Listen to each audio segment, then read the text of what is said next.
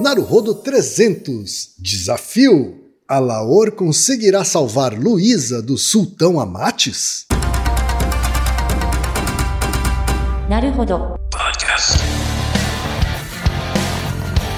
Bem-vindo ao Naruhodo, podcast para quem tem fome de aprender. Eu sou Ken Fujioka. Eu sou Altair de Souza. E hoje é dia de quê? Desafio Naruhodo.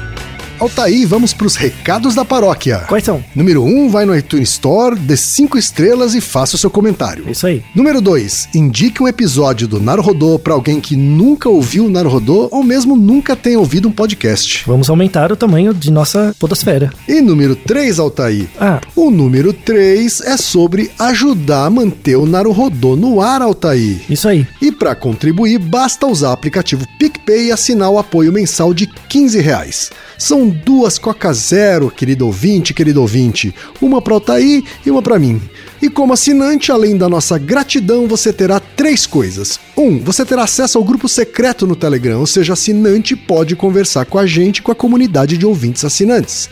2. Você terá vantagens especiais. Por exemplo, assinante recebe os episódios no grupo secreto do Telegram antes de todo mundo. E 3. Você receberá conteúdos exclusivos. Por exemplo, assinante recebe episódios que só são distribuídos no grupo secreto do Telegram.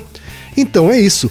Baixe o aplicativo PicPay e assine o apoio mensal. Com o PicPay você ainda vai poder pagar boleto, transferir dinheiro entre amigos, recarregar celular, sacar o saldo em qualquer banco 24 horas sem taxa. E olha só, no primeiro mês de apoio ao Narodô, você ainda tem um cashback de 15 reais. Isso mesmo, você assina e recebe seus 15 reais de volta. Uhum. Tá. Agradecemos desde já e participem, por favor. É isso aí. Antes da pauta, mais um recado. Narodô está abrindo espaço para as mulheres podcasters, porque representatividade é importante também na podosfera. O destaque de hoje vai para o podcast Mente na Mesa, um podcast que vai muito além da gastronomia, comandado pela Letícia Groppo. Ouça o recado que ela deixou para você, ouvinte do Narodô, e conheça o podcast Mente na Mesa.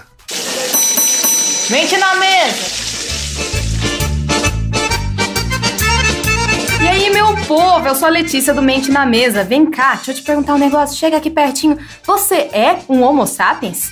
Se você é um Homo sapiens, você pode não saber fritar um ovo, meu amor, mas você tem a habilidade de cozinhar no seu DNA. Não se acanhem que aqui no Mente na Mesa o que a gente menos fala é de cozinhar. O que a gente fala mesmo é de comidas e alimentação no modo geral. Se tens interesse, nossa comunidade te recebe de braços abertos com um bolinho de chuva quentinho, gente. Tá bom, a parte do bolinho de chuva é mentira. Mas vem acompanhar a gente no Insta, arroba Mente na Mesa, e deguste os nossos episódios em qualquer plataforma que preferir. É muito democrático. Agradeço desde já, fico no aguardo ATT Letícia. E como diria o nosso Messias, o glorioso Etebilu, busquem conhecimento. Até mais. O momento Alura hoje vai ser diferente. Para você que sempre quis aprender programação, o seu momento chegou.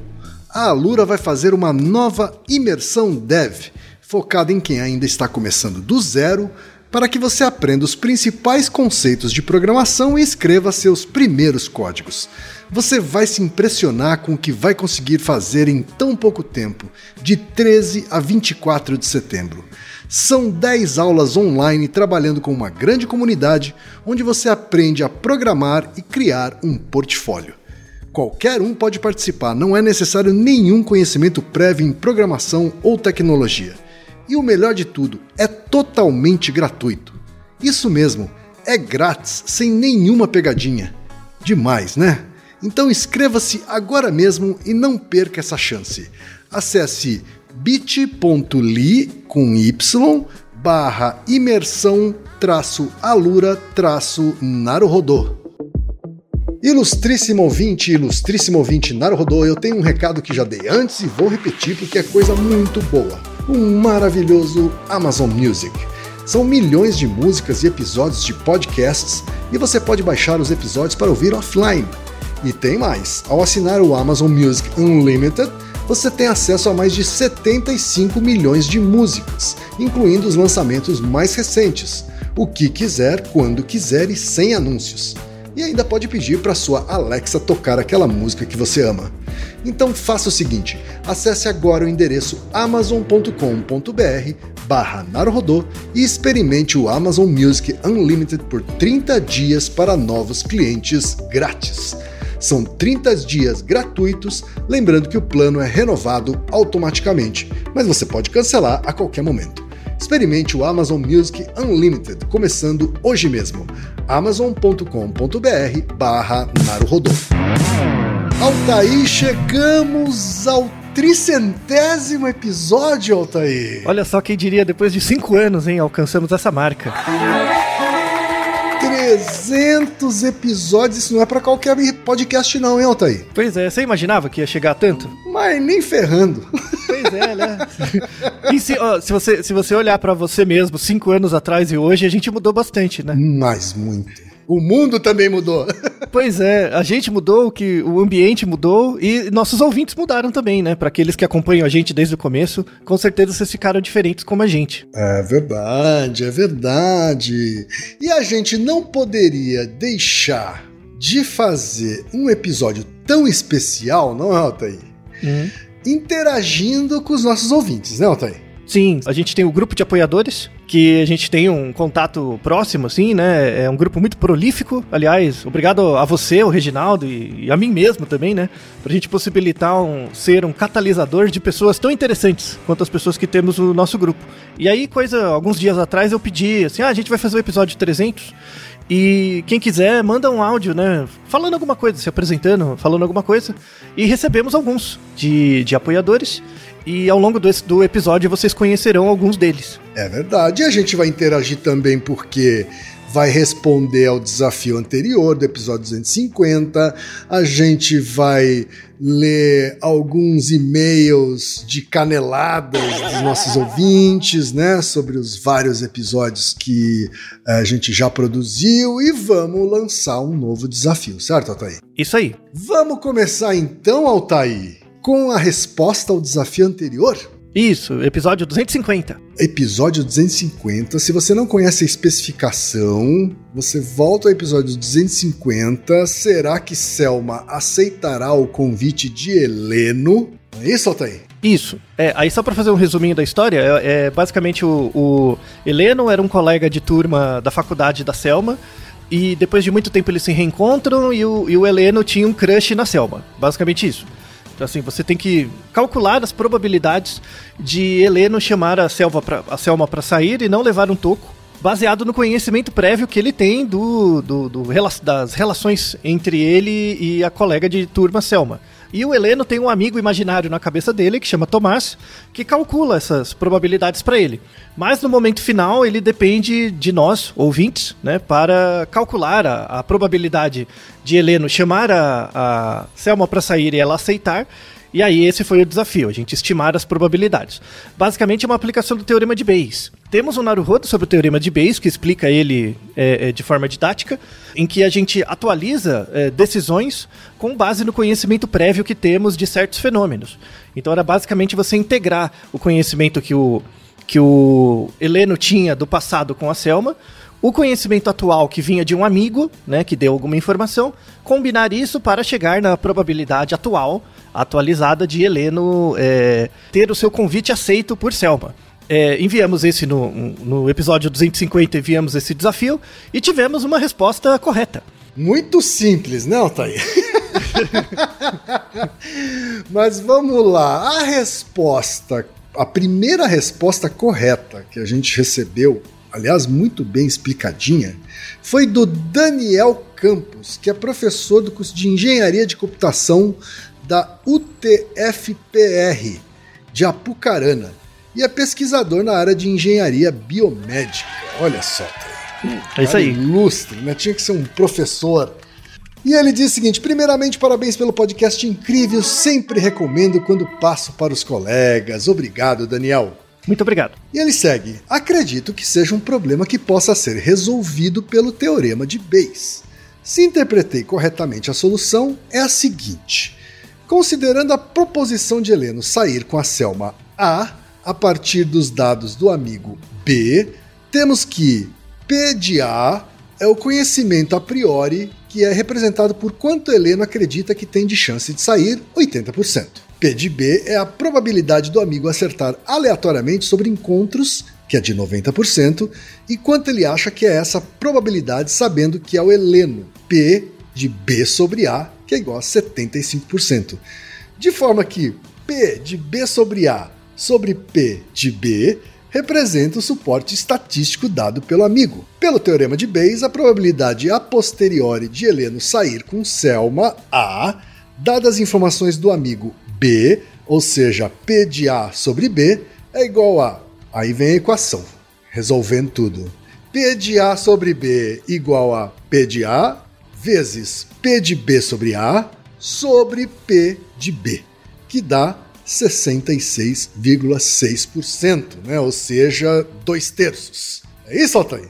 Isso, logo se, se o Heleno acredita que é, a, o, o, pedido dele será aceito, é duas vezes mais provável que o pedido dele seja aceito do que ele levar um toco. Então vale a pena ele tentar. Basicamente vale isso. A pena.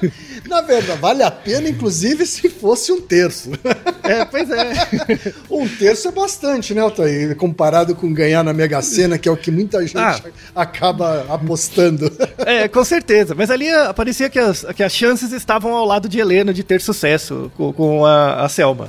Então valeria a pena, essa é a recomendação que daríamos pro Heleno. Tenta lá. É, porque, ó, de duas de três vezes vai rolar. Tá bom, né? Tá bom, né? tá ótimo. E aí, e aí, e aí a ideia do teorema de Bayes é essa, que você vai lá, tenta, dependendo do resultado, você volta e reatualiza, reatualiza os cálculos. Exatamente, porque a probabilidade pode aumentar porque você já tem a, a, a certeza de que uma abordagem não dá certo. Isso, é ou não deu, ou deu, enfim, aí você vai sempre atualizando sua probabilidade. E isso é o legal do Teorema de Bayes. Recomendamos muito as pessoas ouvirem o episódio sobre o Teorema de Bayes. Sem dúvida, é um dos meus prediletos e recomendamos também porque a Teorema de Bayes é uma das coisas que a gente fica resgatando em, em vários episódios, né, Altair? Sim, a relação entre, a, entre as informações próximas e distantes, quando a gente fala em vários episódios, uhum. é uma aplicação do Teorema de Bayes. O que é próximo de você é a informação que você tem disponível e o que está distante a informação do ambiente. A relação entre essas duas coisas é, pode ser resolvida muito bem com aplicações do Teorema de Bayes, aplicados à psicologia. Inclusive, se você ouvinte é fã de astrologia, o, ter, o episódio do Teorema de Bayes é ainda mais indicado. Pois é. então é isso, Daniel. Muitos parabéns para você que foi o vencedor deste desafio Naruhodô. Isso, e obrigado pela participação. Lá no final do episódio, vocês vão ter a definição do próximo desafio. Meus queridos Ken, Altair Reginaldo, meus parceiros de viagens e caminhadas.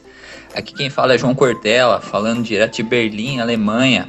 Foi graças aos recados da paróquia que conheci o Naruhodô, meu mundo de Bigman da vida adulta. Conhecimento acessível, sério, divertido e bem produzido. Meu horóscopo diz que esse áudio será remixado pelo Reginaldo. Será verdade ou é picaretagem, Altair? É verdade. Parabéns pelos 300 episódios, meus amigos. Grande abraço. Saudações, Altair, Ken e Reginaldo. Meu nome é Danilo, moro em Pouso Alegre, sul de Minas Gerais. Tô passando para parabenizar vocês pelos 300 episódios. Torço para que o podcast tenha vida longa, beleza? Um abraço para todos aí. Valeu. Agora, Altair, vamos vamos ler alguns e-mails de ouvintes nossos, não é isso? Isso. Que mais do que mandar perguntas pra gente, mandaram cumprimentos pra gente, né, Altair? Isso, são missivas elogiosas. Olha só, porque a vida não é só dor, Altair. A gente também precisa se alimentar dos elogios. Sim. O primeiro é do Mauri Gonçalves, de 47 anos, que é analista de sistemas de São Paulo, capital. Ele diz o seguinte: Acabei de ouvir mais um podcast sobre Sempre Tem Espaço pro Doce e sou fã há quase dois anos. E maratonei como todo fã normal faria, claro, e sempre espero pelo próximo episódio. Eu não tenho nenhuma pergunta, somente elogios. Vocês são demais e a cada novo assunto admiro mais o trabalho, empenho e paixão até pela psicologia e pelo marketing. KKKK. Grandes abraços, um grande abraço, Mauri. Muito obrigado, Mauri. Aliás, esse, esse, esse segundo e-mail, na verdade, não é um e-mail. É uma coisa que eu achei, eu descobri, né? Que tem a ver com o nosso desafio anterior a esse do Heleno, é o 200, né? Que é o sobre a Cidade das Sombras e os zumbis. Certo. É, depois que, assim, publicamos o resultado desse desafio dos zumbis no episódio 250, mas eu descobri depois, né, que tem um professor, que é o Gustavo Post Sabin, né, ele publicou no YouTube, vou deixar na descrição o vídeo, ele pegou esse desafio e remodelou a solução com base em problemas de otimização line- linear e apresentou esse problema como um desafio para os alunos dele. né? Uau! E, e- e nesse vídeo ele mostra a solução como ele fez no Excel, fazendo as funções lá, Aham. criando o espaço, né? a- a- o espaço de probabilidade. Ele deu uma solução muito sofisticada para o problema. E aí eu queria publicizar e agradecer a, a iniciativa dele de pegar o desafio, mandar para os alunos e resolver como um problema computacional. Então, muito obrigado, Gustavo, pela sua é, gentileza, né, de, de pegar o desafio, usar em sala de aula, que é uma coisa que a gente vê pouco. Né? Uhum. É, na verdade, é, a gente não tem acesso a essa informação, mas fico muito feliz de saber que pessoas, é, docentes usam os materiais em suas aulas para os alunos, é, ou como recomendação ou bibliografia. Então, muito obrigado, Gustavo. Não, ficamos honrados com isso, assim, né? Se você quiser ver o vídeo, vai lá no YouTube e procura por resolução por métodos de otimização linear. Eu vou deixar o link também no post, mas vale muito a pena ver essa solução. É uma solução muito elegante e interessante. Oi, eu sou a Pan, falo aqui de São Paulo. Parabéns, Naruhodô, que venham mais muitos, muitos, muitos episódios pela frente. É, eu me divirto muito com o podcast, me divirto muito aí com o Altair sendo ele mesmo. Acho sensacional. É, queria agradecer demais, assim. É, sem dúvida, o podcast faz eu pensar sobre muitas coisas, inclusive sobre mim mesma, e posso falar assim, sem dúvida, que tem me tornado uma pessoa melhor. Viu? Muito obrigada. Meu nome é Pedro Zangrando, falo do Guarujá, São Paulo.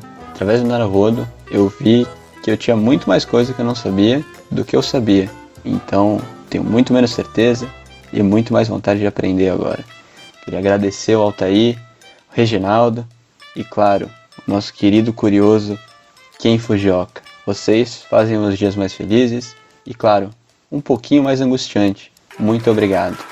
E vamos entrar então, Altair, nos e-mails que mandaram comentários e caneladas pra gente, Altair. Isso. Todos os episódios do Naruto estão errados. Só que é, eles. Todos. E cada episódio você acha um erro. É normal. Só que a ideia é estar no mínimo, o menos errado possível. É isso aí. Aí acontece muitas vezes, assim, eu, eu gravo o episódio, aí eu ouço depois e falo, ai, errei. Tipo, O que falou já foi. Né? Aí eu- nossos ouvintes são muito atentos, eles pegam pelo pé. E tem que pegar mesmo. Tem que É encher o isso saco. aí. Um dos ouvintes é o Igor Wakabayashi. E ele diz o seguinte: Eu sinto que esse é o meu momento de ouro, pois nunca pensei numa questão para perguntar ou poderia participar de qualquer forma do Naruhodô. Talvez uma síndrome do impostor me impeça ou algo assim. Sou engenheiro mecânico, mestre em engenharia de materiais e agora professor temporário. Tudo isso pelo Cefet de Minas Gerais e aprendi muito mais sobre ciência com vocês e com o Atila Yamarino do que na própria vida acadêmica. Aliás, um abraço, Atila, o novo, Isso. mais novo papai do mundo da ciência. Pois é. E aí continua, senti falta de alguns detalhes sobre o funcionamento dos carros que justificam eles irem a velocidades elevadas. Vou tentar simplificar e ser didático para isso. O carro muito se assemelha com o funcionamento de uma bicicleta. Ao girar o pedal numa bike, a corrente transmite para a roda a força e a velocidade da pedalada, ou torque e rotação para os colegas engenheiros. A mudança de marcha permite que haja um balanceamento da força e velocidade. Marchas iniciais transmitem mais força e menos velocidades, marchas finais fazem o contrário, transmitem mais velocidade e menos força. Acrescentar mais marchas permitiriam alcançar cada vez maiores velocidades. Carros automáticos possuem até 9, para não dizer modelos que possuem infinitas combinações. Mas qual seria a importância técnica disso? Assim como nós em uma bicicleta temos um nível de conforto ao pedalar, o motor também tem uma faixa confortável para ele. Menores rotações geram menos desgastes físicos. Por exemplo, a 2.000 rotações, as peças se movimentam menos vezes que a 6.000 rotações. Ou seja, na estrada, um carro em quinta marcha e 2.000 rotações e outro em terceira marcha e 6 mil rotações podem estar à mesma velocidade, sendo que um, por girar menos, desgasta menos. O detalhe é que o motorista pode estar em quinta marcha a 6 mil giros. Outro aspecto é o desgaste térmico. Quanto maior a velocidade do automóvel, mais ar circula pelos componentes, melhorando a troca de calor. Logo, mesmo que eu quisesse limitar a velocidade na combinação anterior, rotação versus marcha, se a velocidade não for adequada, teremos um motor fundido pelo calor. Porém, carros modernos sabem todos os dados do automóvel ao circular. Eles controlam esses aspectos mais do que a gente imagina. Ainda outros aspectos práticos do porquê os carros podem ser tão potentes e velozes. O fabricante não sabe o que cada usuário vai fazer com o carro exatamente, quais as condições de uso e se eles vão precisar mesmo de potência e velocidade, indo além do conforto de uso, como situações emergenciais que requeram manobras evasivas, atendimento de situações, mesmo que pontualmente, onde o tempo faz diferença, etc. Desculpe se o texto ficou longo, não queria perder a chance de contribuir, mesmo que isso não vá ao ar mas está no ar, Igor. Isso, muito bem. Foi uma, foi uma ótima descrição do, do, dos os comentários dele se referem ao Naruhodo 258, que é se os carros precisam ser mais velozes, velozes do que o limite per, permitido. Uhum. E ele fez uma ótima explicação do funcionamento do carro mesmo, e porque, é, apesar de não ser necessário um carro andar a 200 por hora, ele tem é, o próprio funcionamento dele em certas situações. Você produzir um carro com uma potência maior do que o requerido para simplesmente andar, pode ser útil em algumas situações limite e também para aumentar a durabilidade do carro. Então você cria uma reserva né, da, do funcionamento dos componentes para ele. Né? Se a gente produzisse o carro na mesma com o limite da capacidade da velocidade dele, ele estragaria muito rápido, né, pelo uso dos componentes. Então, um ótimo, um, ótimas considerações de um engenheiro sobre a questão. Muito obrigado, é, Igor. É, não se sinta mal pela síndrome do impostor, ouça o nosso episódio sobre síndrome do impostor e sinta que o seu e-mail serviu como uma ótima divulgação científica sobre o tema também. É verdade, Igor. Muito obrigado e parabéns pela explicação. Isso aí. Salve, salve, família do Naruhodô. Aqui quem fala é o Rafael Rios, de Uberlândia, Minas Gerais. Eu sou biólogo, cientista, professor da Universidade do Estado de Minas Gerais e divulgador científico no Rios de Ciência. Parabéns, Reginaldo Ken Altair, pelo excelente projeto. Seguimos aprendendo com vocês a usar o pensamento científico para reduzir a nossa incerteza sobre as dúvidas do dia a dia. Também concordo com Altair que galinhas são inteligentes, mas aranhas são muito mais legais. um grande abraço, galera. Parabéns. Opa, e aí pessoal, tudo bem? Ou como diz aqui em Minas, e aí, bom? Eu sou Leonardo Souza, estou falando aqui de Florestal, Minas Gerais é, e sou professor de física. O Naruhodô não é só um podcast de ciência ou de divulgação científica. Ele é um podcast sobre o pensamento científico e sobre como construir esse pensamento científico, com muitas referências é, baseadas em evidências e toda essa construção do pensamento científico que o Altair faz junto com Ken e junto com o Reginaldo, isso se torna um trabalho muito importante para tentar crescer esse tipo de pensamento na sociedade. E é uma coisa que está faltando muito, infelizmente, é, é, na sociedade brasileira, particularmente. Então é isso, com, com muito carinho que eu, que eu apadrinho já o Naruhodô há mais de um ano. E é isso, é, Naruhodô, ilustríssimos ouvintes, um grande abraço para todo mundo, fiquem bem e pela ciência sempre. Abraço. Agora a gente tem alguns comentários sobre o episódio 265, Altair. Como funcionam os testes de vacinas? Isso. Nesse episódio tem um, uma deslizada, né? Que uhum. foi pega pela Aline, que é a noiva do Arthur Gregio. E o Arthur faz, é um apoiador do Naruhodo, ele está no nosso grupo. Uhum. Né? Assim que saiu o episódio 265, né, ela mandou uma mensagem por ele e ele comentou que ela é farmacêutica, né? E aí eu, eu cometi uma, um erro, na verdade mesmo, que eu coloquei como sinônimos e não são. É, a farmacocinética e a farmacodinâmica. Quando você vai testar tanto um medicamento, uma vacina ou algo do tipo. Sim. Né? E é importante separar essa. Assim, tem uma diferenciação. Quando você estuda farmacocinética de alguma coisa, você estuda o, o, efeito que o corpo faz a partir do medicamento. Isso, então, quando você toma... Gente, é o que a gente leigo chama de reação, né? Como é que é a reação do nosso corpo ao remédio? É, tem a ver com a reação, tem a ver, por exemplo, quando o remédio passa pelo seu fígado, que metabólitos são produzidos, ou uhum. pelo rim, né? Tem a ver com os produtos que seu corpo gera a partir da metabolização do remédio. Isso é a farmacocinética. Uhum.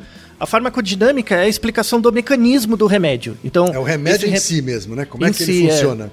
que, que receptores ele vai, que vias ele ativa, esse tipo de coisa. E são áreas de fato bem diferentes, né? Tem, tem propósitos diferentes, tem pesquisas diferentes, enfim, linhas de pesquisa diferentes. E, e aí, quando você vai estudar vacinas, você acaba estudando as duas coisas. Né? Você acaba estudando um pouco mais o mecanismo dela, farmacodinâmica, mas também tem questões da farmacocinética, que tipo de reações ou que tipo de subprodutos ele gera, para você avaliar tanto a efetividade quanto a eficácia da vacina. Isso foi uma coisa muito bem pontuada pela Aline e gostaria de publicizar aqui e agradecer pelas correções daquele episódio. Obrigado, então, Aline, esposa do Arthur, que é apoiadora do Naruhodô. Isso aí. Em um futuro desconhecido e em um país muito, muito distante. Pai, pai, o que são os 300 de Naruhodo? Ah, meu filho. Os 300 de Naruhodo é a história mítica de batalha de dois bravos guerreiros e seu pequeno exército de capítulos de podcast. Que muito antes do Etebilu ser presidente do país já ensinavam as pessoas a como buscar conhecimento. Naquela época, eles haviam feito apenas 300 apresentações tentando conter a invasão de exército de milhões de coaches quânticos que enriqueciam ensinando as pessoas a serem ricas. O Altair e o Ken, que apresentaram aos brasileiros a base de conhecimento que levou à construção da bobina de ecos de dissonância cognitiva, aquela que fazia as pessoas ficarem meio paralisadas de tanto desconforto interno. Ai, é verdade, pai. É uma ótima ideia, né? Uma arma que não é arma, que faz as pessoas pararem, pensarem e desistirem de falar bobeira. Pois é, pessoal. Brincadeiras à parte, meu nome é Fernando Galina, eu sou de Campo Grande, Mato Grosso do Sul. Eu queria agradecer a vocês pelo tempo que vocês dedicam para tentar sanar as nossas dúvidas e principalmente para criar novas dúvidas. Que venham muitos mais 300. Parabéns mais uma vez. Outro comentário, Altair, é sobre o episódio 278, que é a parte 2, sobre o episódio de singularidade, que o Juliano Van Melis apontou aqui pra gente, Altair.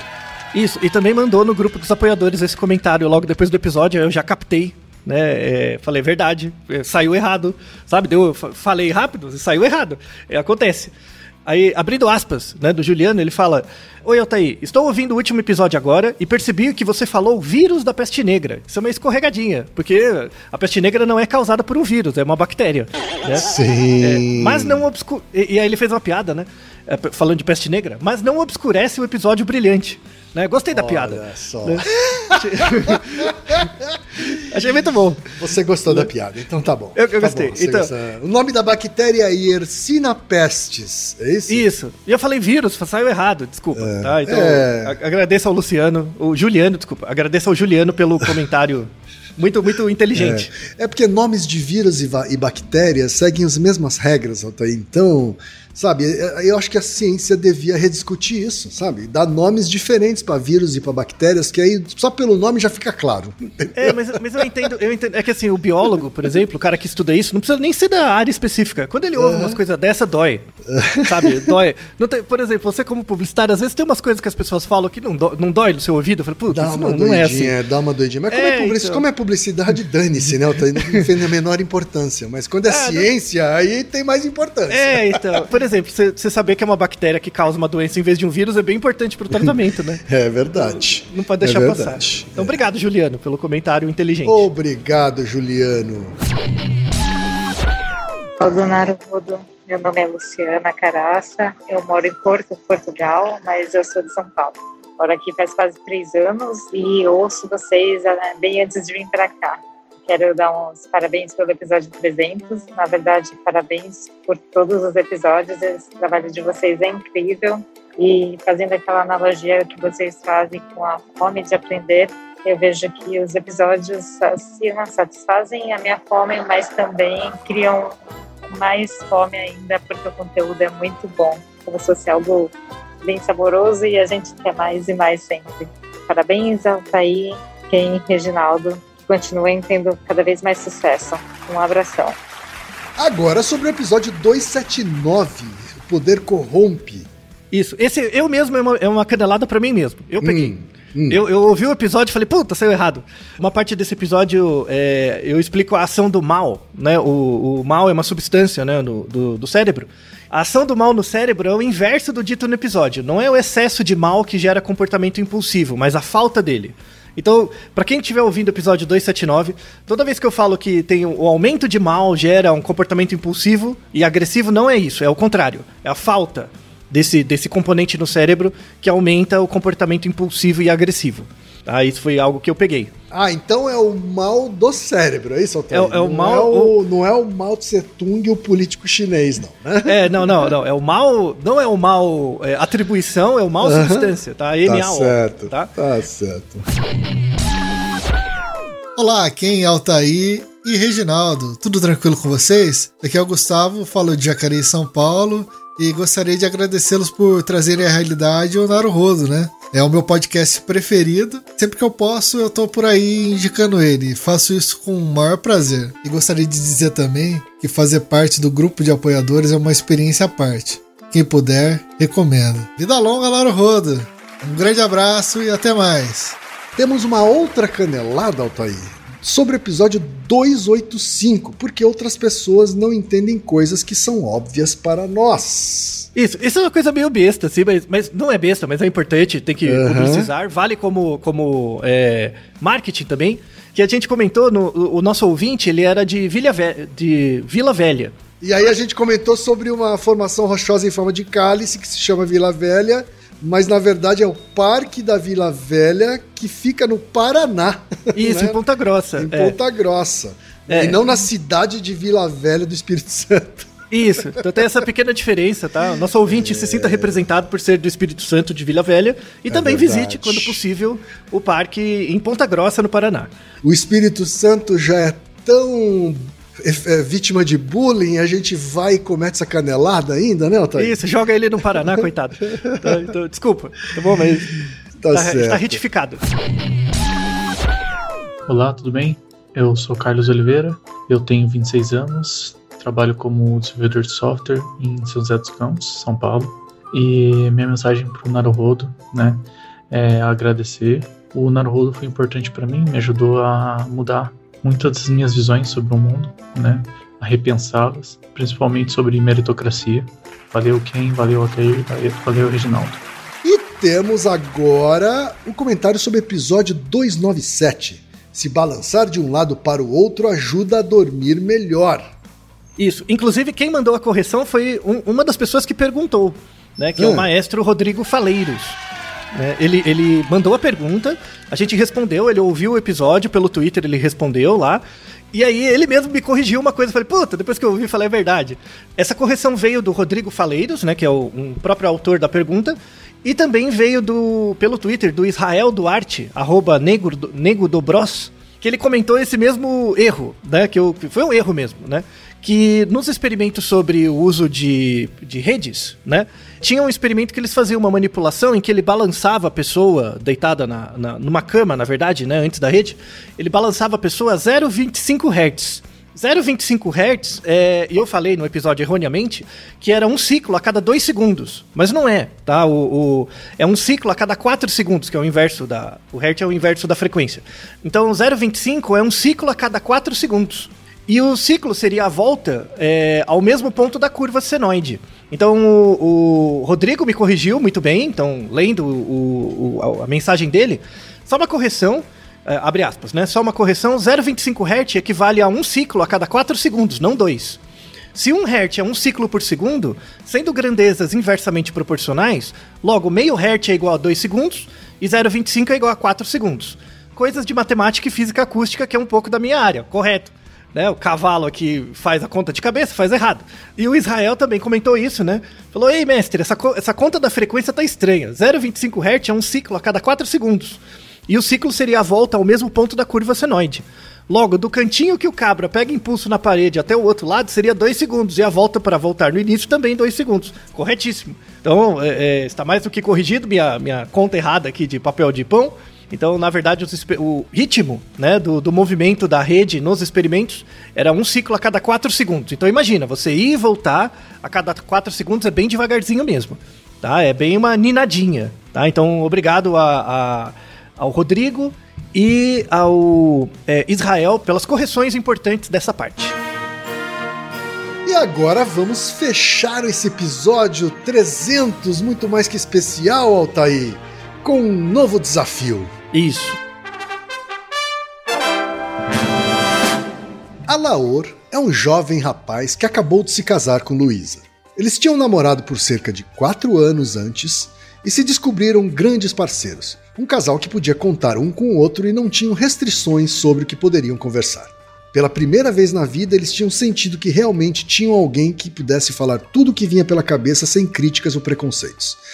De fato, casaram-se muito apaixonados e com a perspectiva de construir uma longa vida juntos.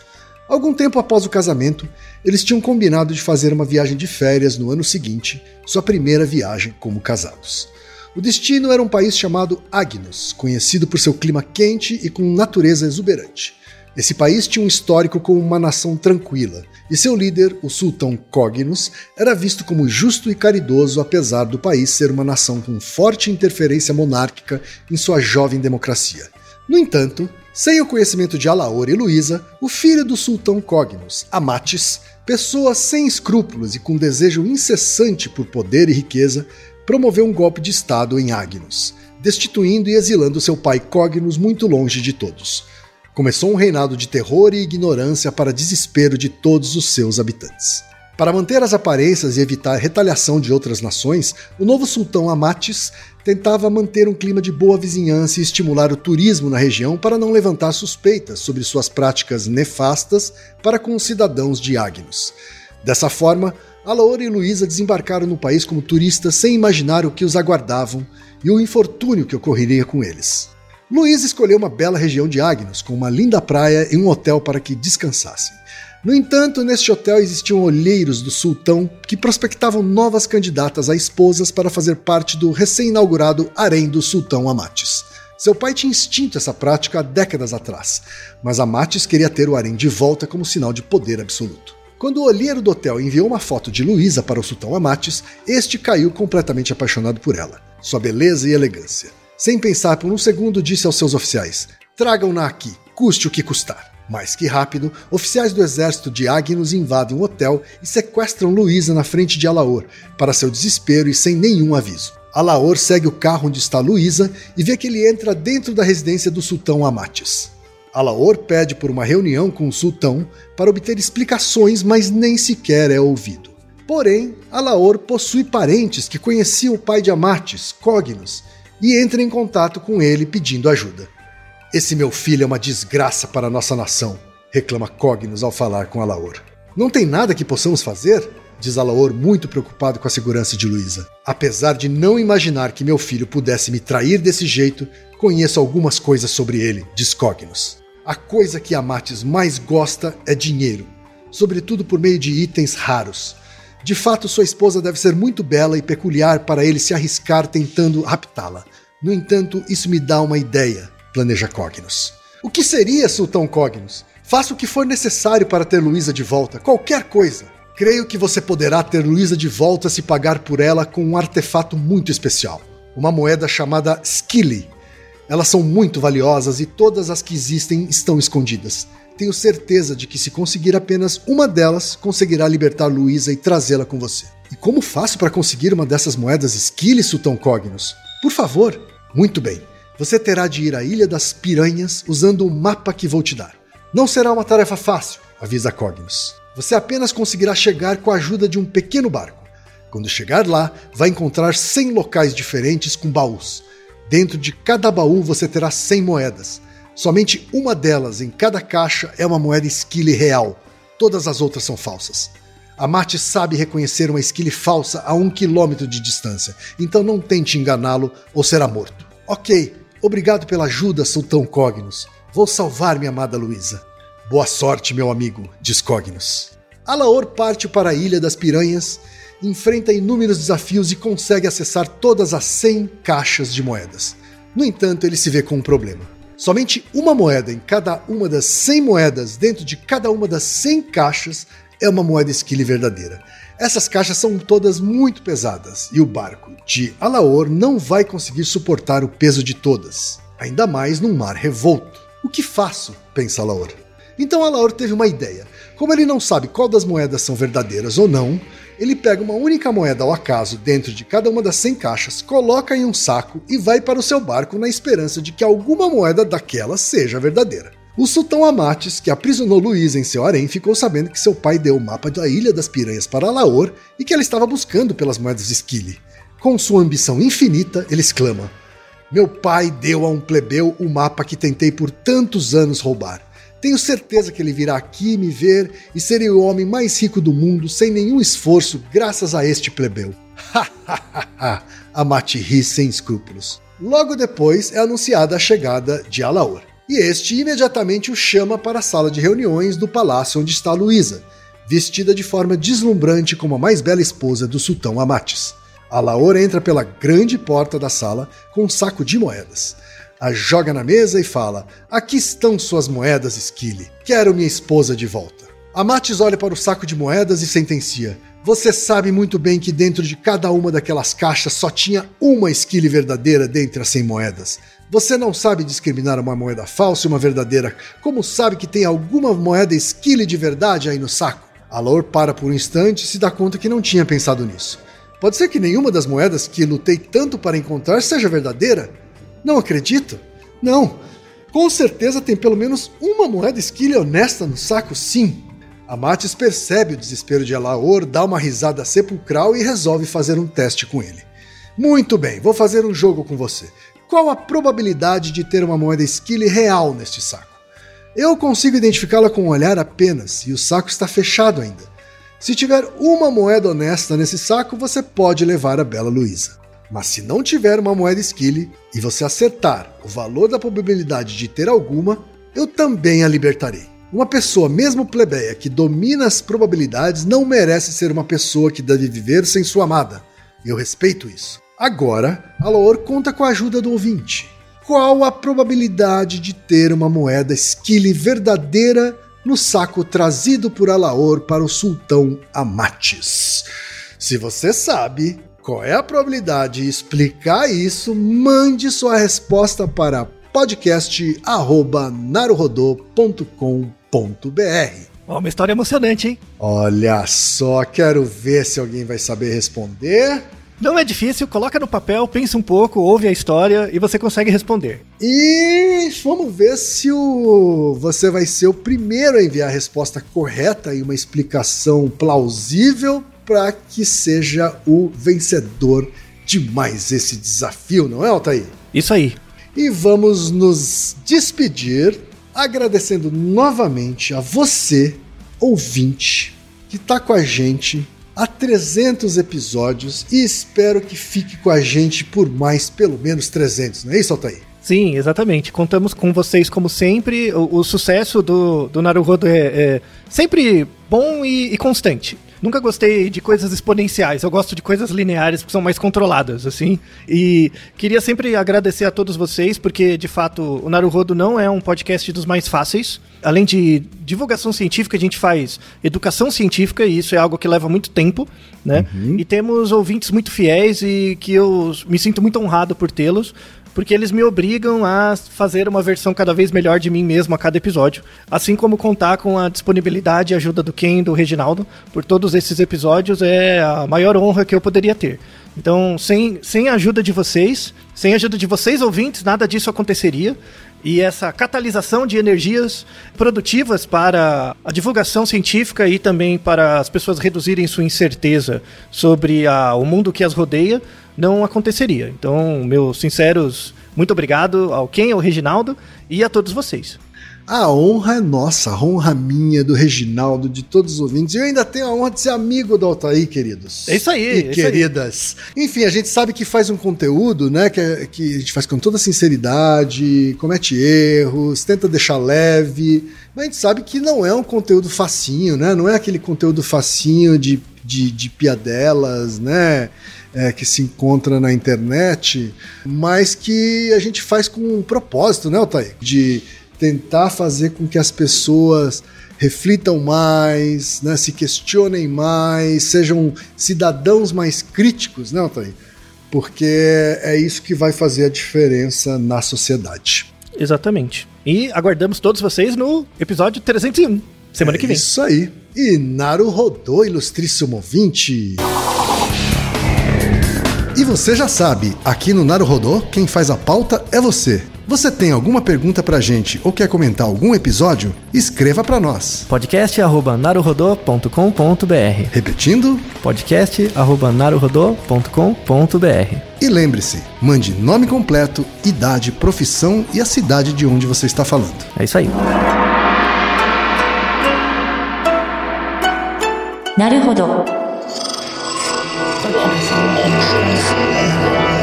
Esse podcast é, é apresentado por b9.com.br.